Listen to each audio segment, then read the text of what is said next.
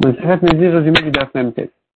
Gemara continue à expliquer les drachas de Psukim à propos du Kohen Gadol et du Nazir, qui n'ont pas le droit de se rentamer même pour leurs proches de famille quand ils sont morts.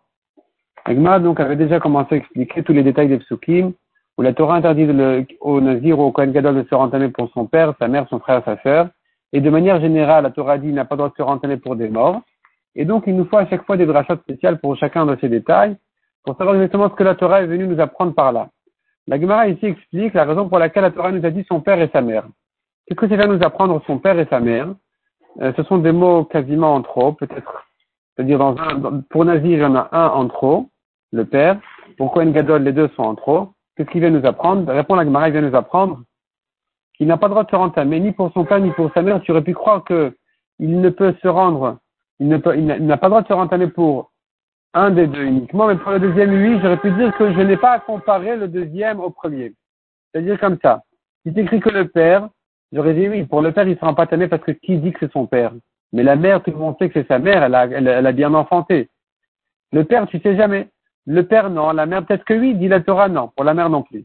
Si écris que la mère, j'aurais dit, pour la mère, il sera pas tanné parce que la famille va selon le père. Le fils, il suit la famille de son père. Mais pour son père, dont il, est de la même, il, suit sa famille, peut-être qu'il sera en huit années, vient le pasuk nous dire il ne sera pas non plus tamé pour son père. La Gemara continue de dire, qu'est-ce que vient nous apprendre le pasuk dans le Kohen, du Kohen Gadol qui nous dit, Al kol met yavo, pour tous les hommes, tous les âmes de mort, il n'a pas le droit de se rendre tamé. Répond la Gemara, nous avons ici trois drachot à faire.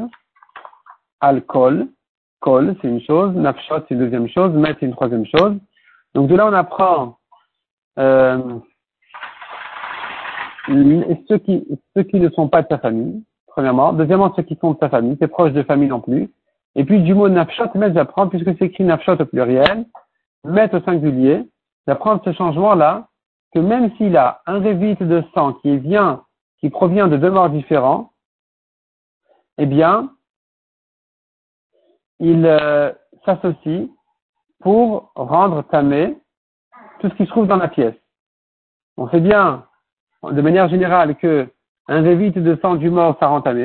Ici, on va nous dire que même si ça provient de deux morts différents, eh bien, ça rend tamé. Mishnah suivante. Voici les modes pour lesquels le nazir a perdu sa naziroute, il doit se raser et recommencer sa naziroute. Quels sont ces tumhotes là? On a dit qu'il s'est rendu tamé pour un mort. Qu'est-ce que ça veut dire qu'il s'est rendu tamé pour un mort? Premier exemple dit la Mishnah pour un mort. Un mort, apparemment, ça voudrait dire un mort entier. Deuxièmement, le kazaït d'un mort. Troisièmement, les décomposants différents liquides ou solides du mort. Quatrièmement, l'essentiel du squelette qui sont donc la colonne vertébrale ou la tête.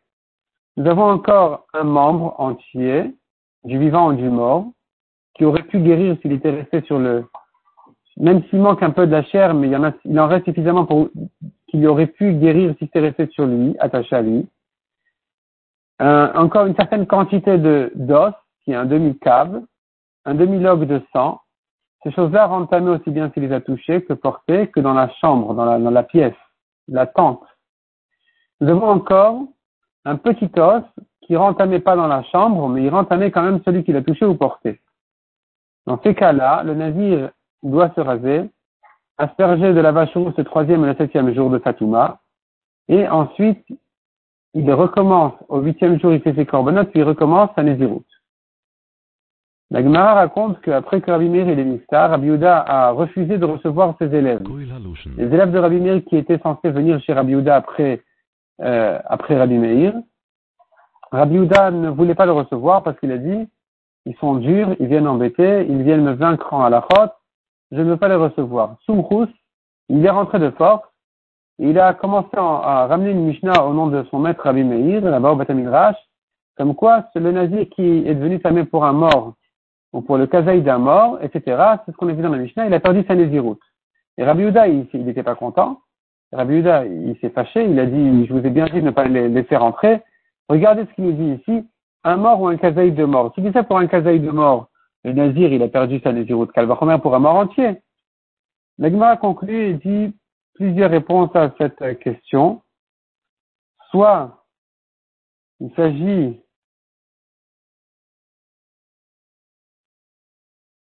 La Gemara donne finalement deux réponses. Deux réponses. Premièrement, il s'agit d'un Néphel. Il est né mort, pas, fini, un bébé qui est né pas fini et mort, dont les membres n'étaient même pas encore attachés les uns aux autres par des tendons, donc il n'a pas de tendons. Donc ici, il n'y a pas un kazaït de, de chair, il n'y a pas non plus un membre avec des tendons. La seule raison pour laquelle il est rentamé, c'est parce que c'est un membre entier. Ou bien, deuxième réponse dit l'Agmara, il s'agit de l'essentiel du squelette ou sa majorité, qui est entamé même dans un cas où il n'y a pas une, il n'y a pas la quantité habituelle d'os qui est entamé, et malgré tout ça rentamé parce que c'est un mort qui s'appellerait en quelque sorte entier, puisqu'il y a l'essentiel ou la majorité du squelette.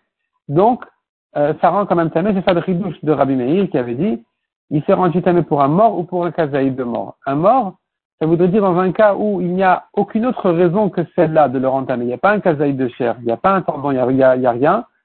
Et quand même, il n'y a pas une quantité suffisante d'os, et quand même, il est parce que nous avons ici une majorité de, la majorité du mort, c'est suffisant déjà pour le rentamer.